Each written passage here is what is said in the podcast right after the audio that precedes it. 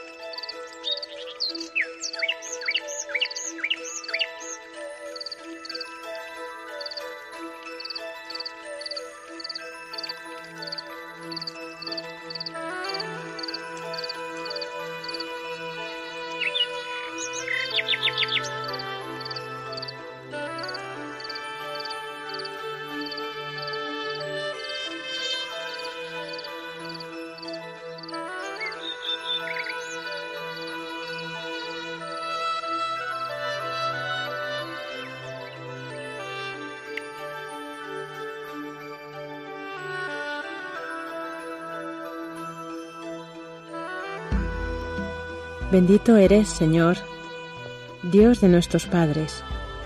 Bendito tu nombre, santo y glorioso. A ti gloria y alabanza por los siglos. Bendito eres en el templo de tu santa gloria. A ti gloria y alabanza por los siglos. Bendito eres sobre el trono de tu reino. A ti gloria y alabanza por los siglos. Bendito eres tú, que sentado sobre querubines sondeas los abismos. A ti gloria y alabanza por los siglos. Bendito eres en la bóveda del cielo. A ti gloria y alabanza por los siglos.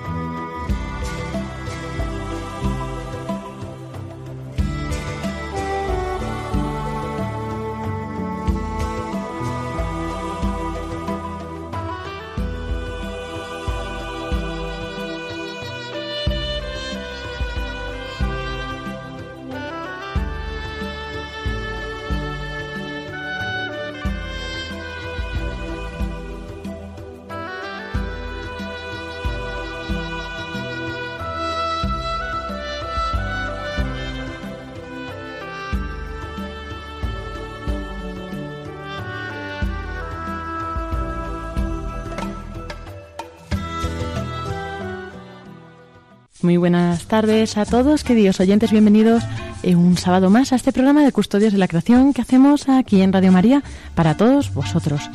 Como cada sábado, cada dos semanas que venimos aquí a estar con vosotros, pues hoy os queremos traer todas las novedades eh, y, bueno, sobre todo profundizar ¿no? en este tema de medio ambiente desde esta perspectiva del catolicismo, desde nuestra vida, desde lo que hacemos y para ello, como siempre, no estoy sola, gracias a Dios, sino que tengo conmigo hoy en este caso solo a, Pablo, pero bueno, pues bienvenido Pablo. Muchas gracias Lorena, hoy vamos a echar de menos a Paco, que está en Honduras. Además él se enfadaba mucho, digo, digo Paco, tienes que ir a Honduras, tienes que echar una mano a mis amigos de, de la escuela forestal pero yo qué voy a hacer, qué voy a hacer y estamos felices, nos han mandado un correo diciendo qué buena es la gente de Honduras, cómo me está tratando, qué país más maravilloso. Así que Paco, un abrazo a todos los hondureños que están contigo. Lo que me da miedo es cuando vuelva, porque con lo que se emociona Paco, cuando venga, vamos, no va a estar hablando de Honduras durante, yo creo que ya para todo el resto del curso. Tiene pinta.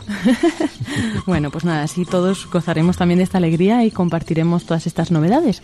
Y bueno, pues en el programa de hoy va a ser un poco especial, porque vamos a aprovechar una conferencia que impartió el otro día Pablo en pues sobre la encíclica y yo antes de que me cuentes eso, cómo surgió esta iniciativa, creo que has ido a varios sitios ya hablar sobre el tema. ¿Qué impacto crees que ha tenido esta encíclica? Pues mira, Lorena, ahora mismo esto está siendo una, una, gozada, una bendición verdaderamente, porque hay un montón de, de lugares, de parroquias, de personas que, quieren saber más sobre la encíclica. Realmente nunca se había escrito un documento tan extenso en la Iglesia sobre medio ambiente y para muchas personas eh, que quieren seguir al Papa dicen queremos entenderlo más.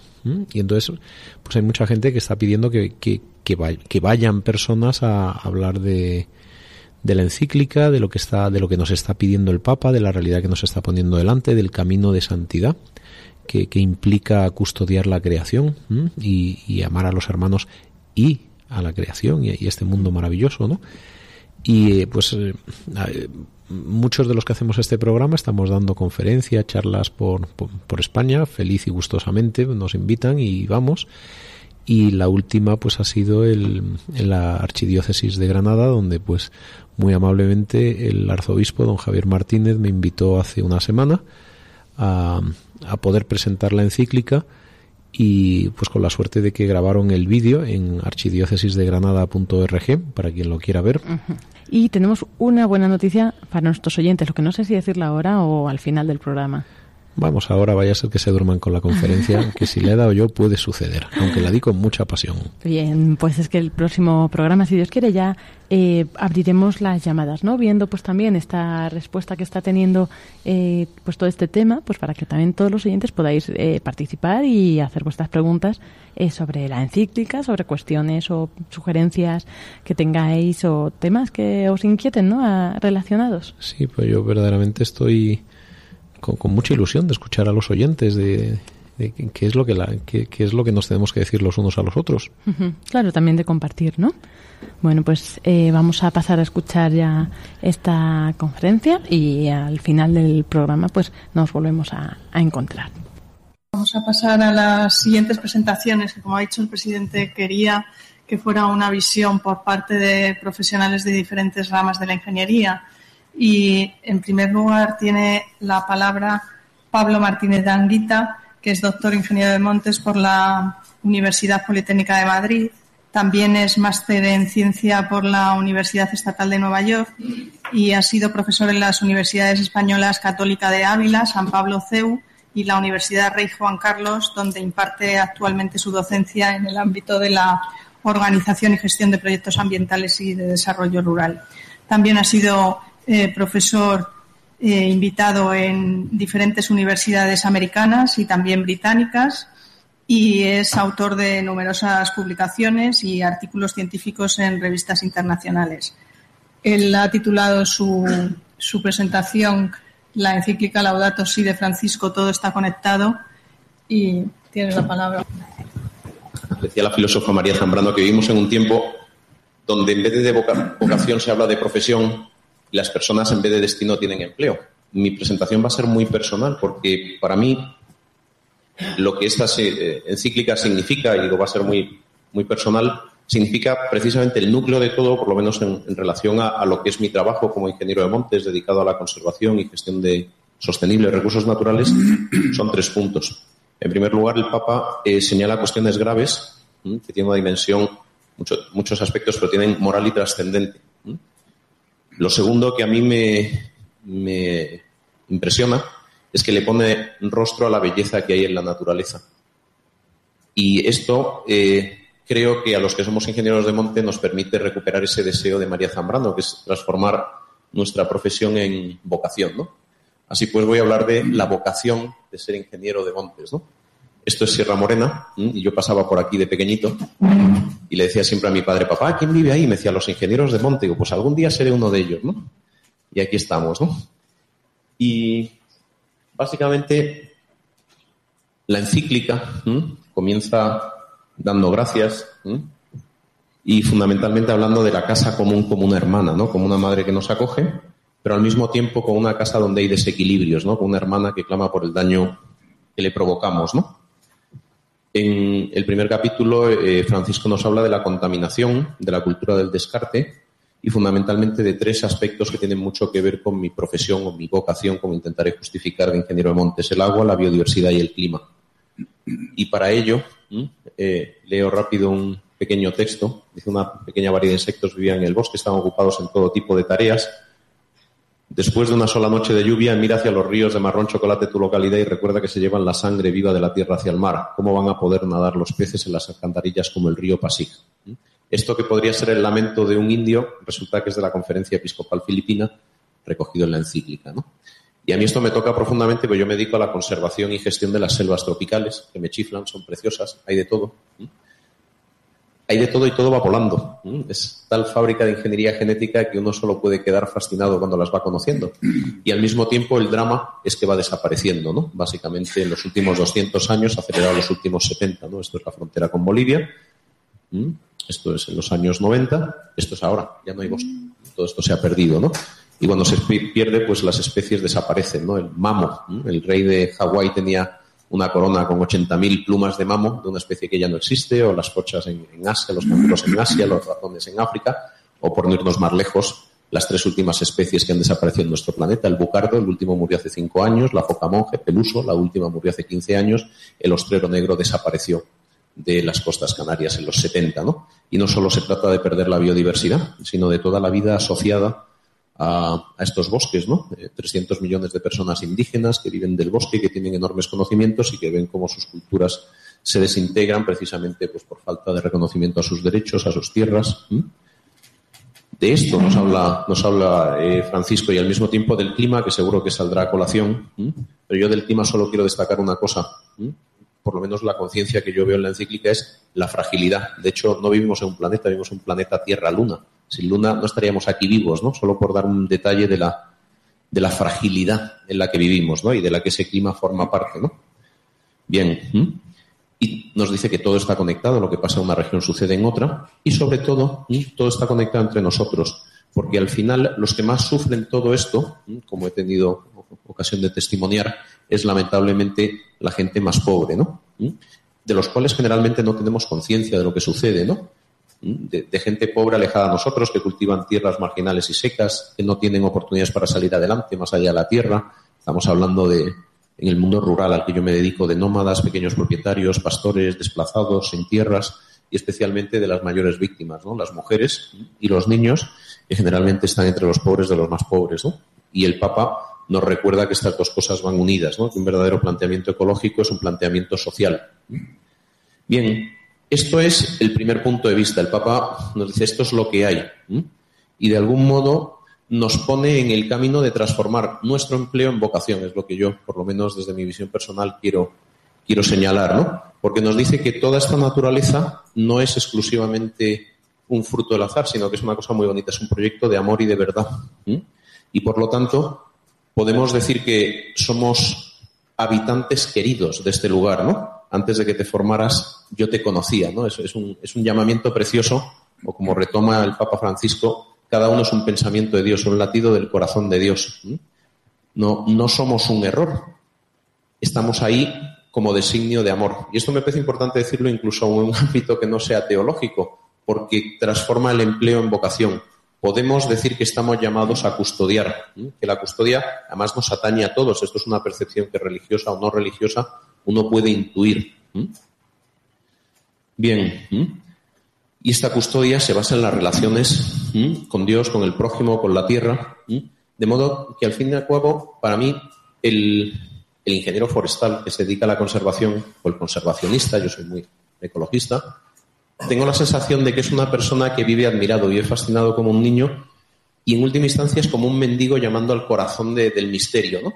Y al mismo tiempo el Papa propone que el misterio es un mendigo llamando al corazón, ven y ayúdame, ¿no? ¿Y cómo? Percibiendo a cada criatura, cantando el himno de su existencia, afirmando el, pues, la, alegría de la existencia de la realidad. Y al mismo tiempo, el Papa siempre nos recuerda que no es real ese sentimiento de amor a la naturaleza si no va vinculado a una eh, compasión y preocupación por los seres humanos, ¿no? Por lo tanto, vuelvo en, mi discurso, que sé que es un poco profundo, pero no puedo evitarlo, es lo que yo leo. Creo que la encíclica del Papa nos dice que la conservación no es solo un juego de fórmulas técnicas, económicas, políticas y éticas, que las hay que cumplir, sino que fundamentalmente esta vocación se convierte en una especie de pertenencia a esta realidad bella y, fascinante. ¿no? Me gusta este cuadro, el, cuadro de la vocación de Mateo. Tú estás llamado a conservar toda esta belleza, todos estos, deseos. Bien, desde esta vocación el Papa señala algunos eh, errores que cometemos, ¿no? Pensar que lo vamos a solucionar todo a base de, a base de, poder. Si puedo hacer las cosas, las hago. Tendré más energía, tendré más valores, tendré más seguridad, tendré más utilidad. Y sin embargo, si vemos esto en perspectiva, tiene sus peligros. ¿no? Lo que vemos aquí son cráneos de bisonte. Prácticamente el bisonte se, extinguió junto con los indios. En Estados Unidos siempre ese binomio de desplazados, pobres y naturaleza suele ir conjunto. Y aquello era progreso. Y aquí tenemos la respuesta del presidente de los Estados Unidos en los años 30, ¿no? Qué buen hombre preferiría un país cubierto con selvas y unos pocos salvajes a nuestra extensa república llena de ciudades, pueblos y fincas prósperas, ¿no? de algún modo el Papa nos pone sobre aviso, porque a veces no vemos lo que sucede en nuestra, en nuestra propia realidad. Esto es Madagascar, lo que queda de Madagascar. ¿Cuándo? Cuando básicamente caemos en la fácil tentación de pensar que podemos crecer infinitamente y que básicamente los recursos son eso, cosas que podemos estrujar, ¿no? Y para eso el Papa da algunas, algunas visiones, ¿no? Ejemplos, obviamente discutibles, pero habla del valor de las pequeñas comunidades productoras que se ayudan, de, lo que es la, vida en comunidad, de cuando la, del valor que tiene la técnica y la ingeniería cuando se orienta a resolver problemas concretos de las personas para que vivan con más dignidad o menos sufrimiento, o cuando sobre todo nos dejamos llevar por la contemplación y la belleza. Yo decía que, y en este sentido, el Papa, los que somos ingenieros, nos pone una, una, visión que es más grande que la propia técnica. Y obviamente tiene una componente técnica, como vemos aquí, pero nos habla de cosas que anteceden a la tecnología y que tienen que ver con nuestra vocación, el cuidar los lugares comunes, el ser creativos y generosos a la hora de transformar y reembellecer, el cuidar el bien común, ¿no? Y para eso además nos dice cosas que exceden del ámbito de la técnica, porque nos dicen que no solo hay que tener una educación ambiental o en valores ambientales o tener conciencia ambiental, sino que necesitamos el cultivo de nuestras virtudes. Decía Telar de Chardin que el gran peligro de nuestra vida es haber perdido el gusto por vivir, ¿no? Las, las virtudes que hacen que la vida sea valiosa. Sin ellas no podremos resolver la crisis ambiental, ¿no? Y desde ahí, efectivamente, nos propone un cambio de rumbo, un diálogo internacional y cambiar los estilos de vida desde esta profundidad vocacional, ¿no? que tiene que partir de nosotros, pero que luego tiene que ejercer una presión sobre el poder político, social, económico, para hacer un mundo más humano. Y aquí vuelve el Papa a decir que esto no está perdido, porque no hay ningún poder que pueda, que pueda por completo olvidar nuestra apertura al bien, a la verdad y a la belleza. El método para ponerle rostro a esta belleza que señala el, el Papa, y vuelvo a decir en mi línea de transformar el empleo en vocación, es eh, encontrar en la realidad una gracia, algo, algo bello, algo valioso, ¿no? Tanto en el, en el universo, en la vida humana, este es un chiste de Mafalda, ¿no? Llegó la primavera y dice, ¿y? ¿No? Este es como el gran peligro. ¿Quién puede estar preparado para una pregunta semejante, ¿no? Este es el, peligro, estar dormido, ¿no? Pero yo creo que verdaderamente la, la, proposición que hace, el, que hace el Papa Francisco para el ser humano es que el ser humano que contempla, que se asombra, es como un niño que está fascinado por todo lo que sucede alrededor, ¿no? pero realmente eso que sucede alrededor, en el fondo es un reflejo de un padre que te llama. ¿no? Este es el, creo que este es como el cuadro completo que propone el padre en la encíclica. ¿no? Hay un, y por lo tanto hay una mística, como dice él, en una hoja, un camino, en el rocío, en el rostro del pobre, y llama a una conversión ecológica, de cuidado, de paz, de solidaridad.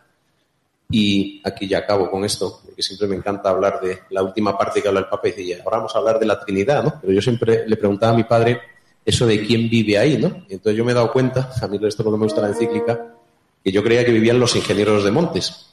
Pero claro, el Papa nos aporta una segunda visión. Además de los ingenieros de monte, en el campo vive el Padre, que es fuente de, amor, vive el Hijo, que refleja mm, que lo refleja y vive el Espíritu Santo, que llena todo de infinito amor. Pues, si, esto es verdad, ahora entiendo por qué me gusta tanto la naturaleza y entiendo mi labor de gestionarla, de cuidarla como, como una, una auténtica vocación, ¿no? Una vocación que a mi juicio se plasma en, para los ingenieros de monte se plasma en, cinco medidas eh, muy concretitas, ¿no? Conocer para amar y amar para conocer, actuar con cuidado en la ingeniería, planificar, actuar con criterio ecológico, corregir los daños y cooperar al desarrollo de otros pueblos siempre con consideración hacia los más débiles, ¿no? Esto es lo que yo creo que podemos nosotros responder, yo por lo menos desde desde lo que es mi ingeniería. Muchas gracias. Entonces, por orden, ¿queréis... Eh, Pablo. Pablo, empiezas. Tantas preguntas. Empezando por la primera, em, es una encíclica. y como encíclica es un documento que tiene una dimensión religiosa y espiritual, lo cual quiere decir que no, cuando dice, ¿y qué plan tiene concreto? Pues no, no, no, no, no. Una cosa es esotérica y otra es espiritual. Las dos empiezan por E, pero son distintas. Entonces, eh, porque no puede hablar de muchas cosas del espíritu, el, valor, el arrojo, el, eh, todos esos son valores, no son esotéricos, son reales, uno puede tener razones o no razones, ¿no? Y yo creo que es desde ahí, desde donde hay que entenderlo. Y podríamos hablar mucho, y de hecho, yo creo que desde lo cual se nos puede, la encíclica nos invita a tres cosas. Lo primero, el diálogo tengo la experiencia de que cuando pasas tres horas hablando de un tema, habitualmente el nivel de conflicto decrece y queda en algunos puntos. Por lo tanto, es un llamado al diálogo. Segundo punto, es un llamado, a mi juicio, muy, muy bonito a la virtud del cuidado.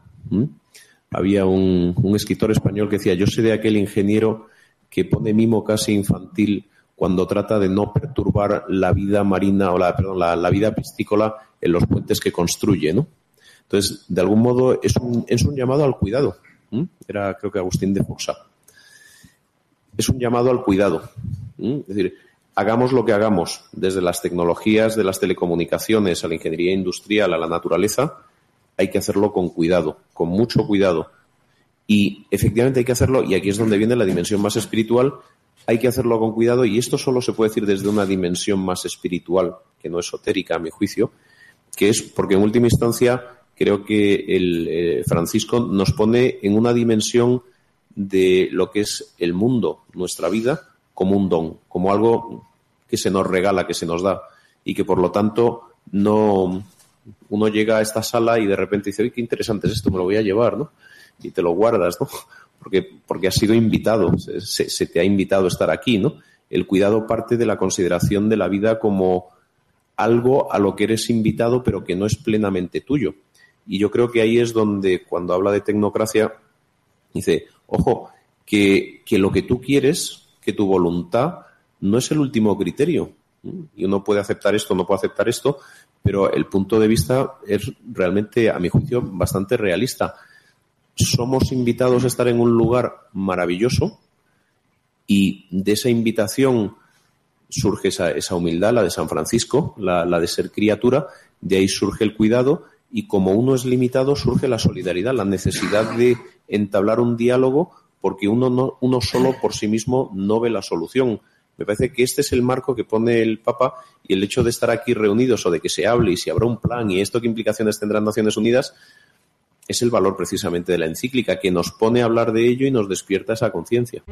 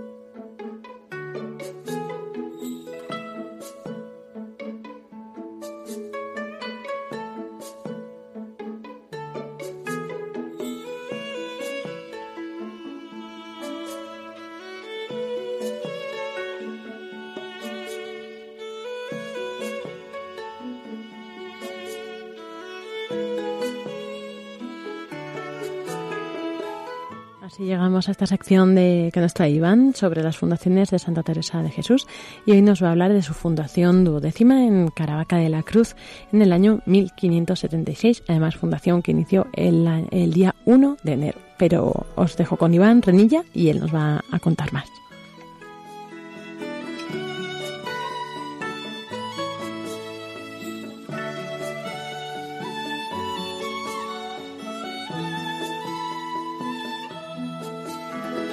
Muy buenas tardes, queridos oyentes de Radio María. Una vez más, un sábado más, eh, estamos con ustedes en esta sección de los entornos naturales en los lugares donde fundó nuestra querida Santa Teresa de Jesús. En esta ocasión vamos a hablarles de la fundación que tuvo lugar en Caravaca de la Cruz. Se produjo el año 1576, el 1 de enero de ese mismo año. Y fue nombrado el monasterio con el nombre de San José, como era habitual en la Santa. Mm, vamos a contar brevemente sobre esta fundación tres aspectos. El primer, la primera cuestión es comentarles que la Santa no pudo estar en esta fundación pues sus obligaciones eh, y sus quehaceres en la fundación de, Sevilla le impidió estar físicamente en esta fundación. Eh, esta fundación surgió porque mm, recibió aviso eh, Santa Teresa, que se encontraba entonces en el monasterio de San José de Ávila, recibió aviso de una señora principal de la villa de Caravaca de la Cruz, en el que le decía eh, textualmente, según cuenta la santa, eh, porque se habían ido a su casa tres doncellas con determinación de no salir hasta que se fundase monasterio en el mismo lugar. Es decir, que hubo tres jóvenes devotas que decidieron utilizar el encierro como medida de reivindicación hacia la Santa, nuestra querida Santa de Ávila.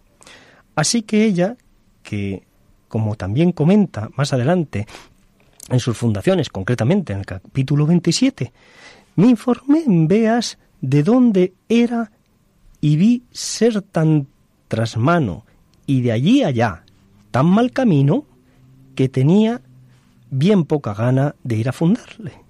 Así que pedí al padre Julián de Ávila y Antonio Gaitán fuesen allá para ver qué cosa era. Y mm, continúa la santa diciendo que realmente se les puede agradecer esta fundación a sus queridos colaboradores, padre Julián de Ávila y Antonio Gaitán.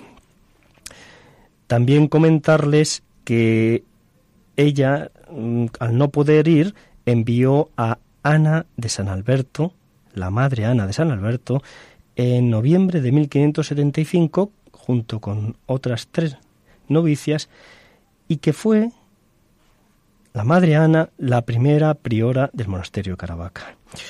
El símbolo de Caravaca es la cruz de Caravaca, el símbolo de la ciudad. Y hasta el año 2004 las eh, monjas carmelitas descalzas estuvieron tallando la famosa Cruz de Caravaca en madera. El año 2004 abandonaron el monasterio y se trasladaron a la población de Mazarrón. Bueno, pues ahora con una pequeña pausa musical y a continuación volveremos con notas sobre y anécdotas sobre la Cruz de Caravaca.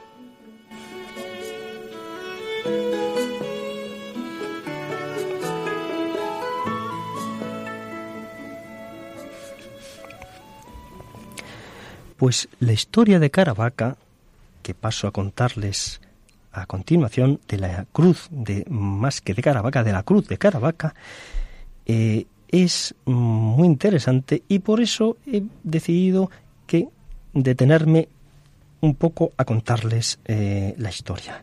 Según narra la tradición, en tierras murcianas conquistadas por el Sayid almohade de Valencia eh, Abu Zaid, el cual, llegado a la villa de Caravaca el 3 de mayo de 1232, interrogó a cristianos cautivos por su oficio para ocuparles.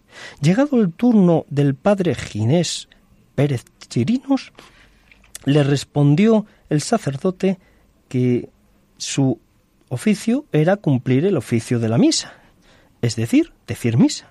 Sintió curiosidad el rey moro, que mandó disponer todo para la ceremonia.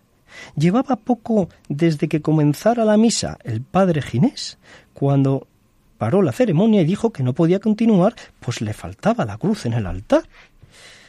La creencia popular cuenta que dos ángeles entraron en el lugar portando una cruz de doble brazo que depositaron en el altar.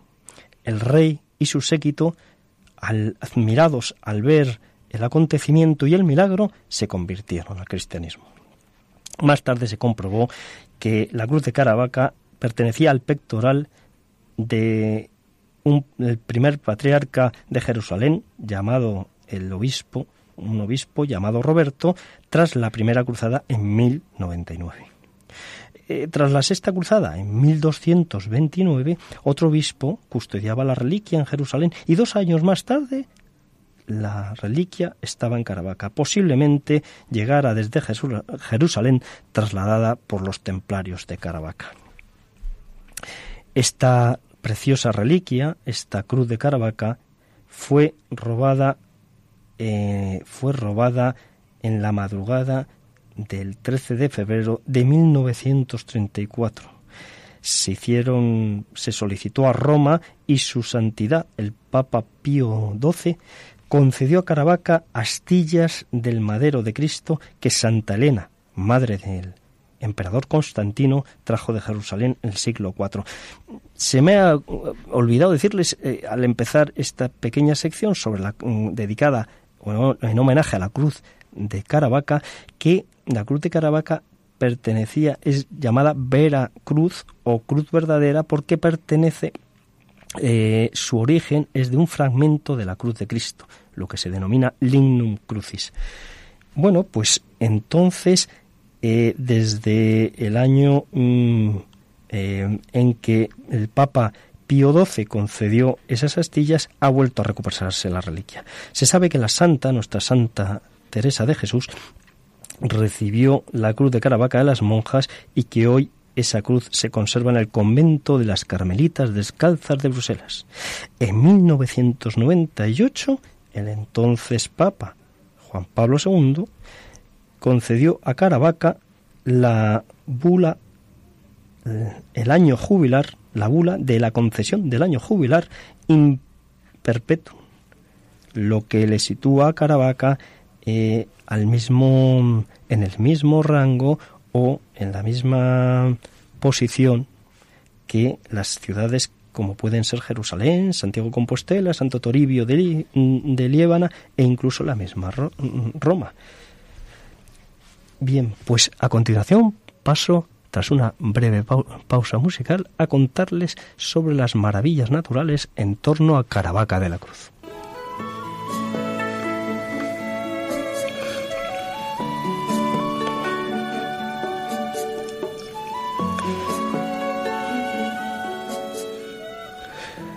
El municipio de Caravaca cuenta con un entorno natural espléndido y privilegiado. Eh, buena prueba de ello son que algunas zonas de sus alrededores han sido eh, protegidos con figuras especiales eh, como pueden ser la Sierra de Mojantes, que es zona de especial protección para aves, o la Cuerda de la Serrata, y la Sierra del Gavilán, que son lugares de interés comunitario y botánico. Luego hay otra zona que es un lugar precioso, un paraje precioso, emblemático en el municipio de Caravaca, que es, son las llamadas Fuentes del Marqués, que son parque natural y que está situado a dos kilómetros y medio más o menos del centro de la población conserva pues unos pinares, encinares, bosques de ribera y matorral mediterráneo espléndidos. eh, la vista a través de las diversas rutas, desde luego no defraudará al visitante y al amante de la naturaleza.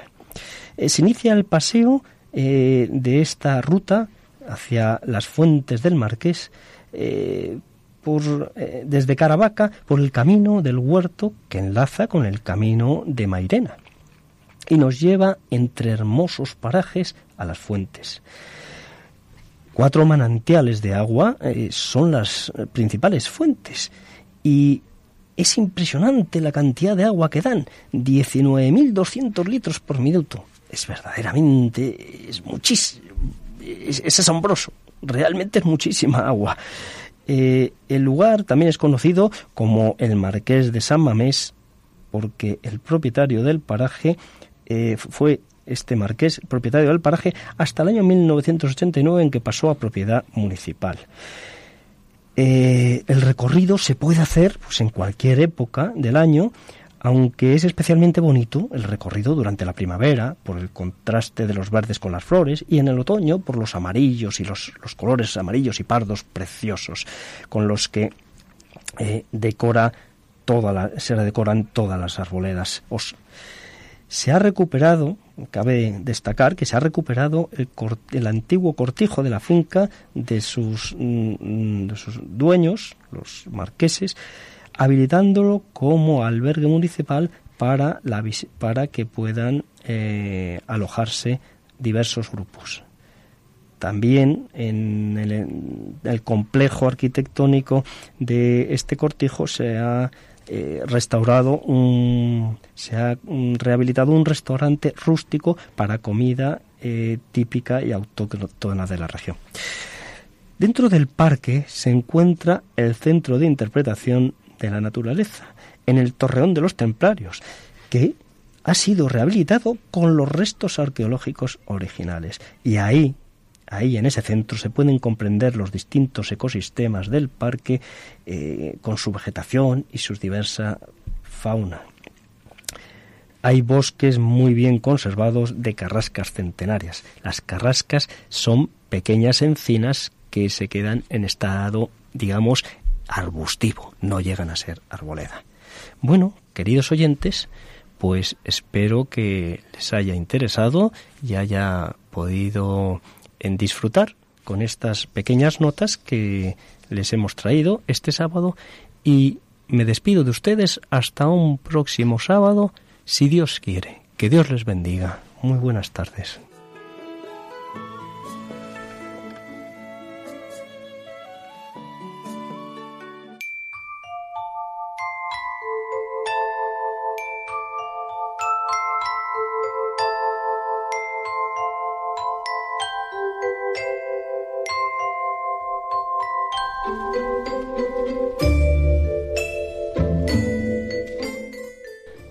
Muchas gracias Pablo por esta conferencia, por esta propuesta, esta idea de traernos hoy a compartir con nosotros, pues esto, bueno, magnífico, ¿no?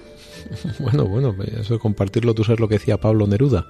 Decía que la poesía es de quien la necesita, no de quien la escribe. Por eso yo creo que, quería compartir esta, pues, esta conferencia y obviamente también compartirla en nuestro Facebook de Radio María, pues para que cualquiera que la, que la quiera ver, oír, pues que, que en fin, a mí me encanta contagiar el, el amor por la naturaleza y, y, que en la naturaleza mora un dios trino, ¿no? Por eso quizá nos atrae tanto y es tan bella, ¿no? la belleza es como el lenguaje que tiene Dios para capturar nuestro corazón. Y bueno, pues la vamos a compartir para que todo el que entre en nuestro Facebook la, la, pueda ver. Vale, pues ya a partir de ahora, en cuanto acabe el programa, ya vamos a compartirla y está en nuestro Facebook Custodios de la Creación. Ahí podéis encontrarla y ya así también pues ver a a Pablo. Y bueno, recordaros que en 15 días, dentro de dos semanas, nuestro siguiente programa de Custodios de la Creación, vamos eso, a intentar que, nos dé tiempo ¿no? a abrir llamadas a los oyentes y también... Si Paco nos deja, pues seguro que viene fascinado de Centroamérica, que es una tierra maravillosa. Y no, a Paco le encantan las llamadas, nos deja seguro. Seguro. Y bueno, también intentaremos, pues eso, eh, traer a, a Emilia, a María Ángeles, para que también, pues así compartan con nosotros este momento y, bueno, pues también con todos vosotros. Así que si te parece, vamos a despedirnos con la oración, pero esta vez con una canción, una oración cantada. ¿Te parece? El que canta reza dos veces. Eso es. Pues nos despedimos así. Eh, Pablo Martínez de Anguita, gracias por tu participación. Gracias a ti, Lorena. Y, y un saludo también de quienes habla, Lorena del Rey. Dios os bendiga a todos.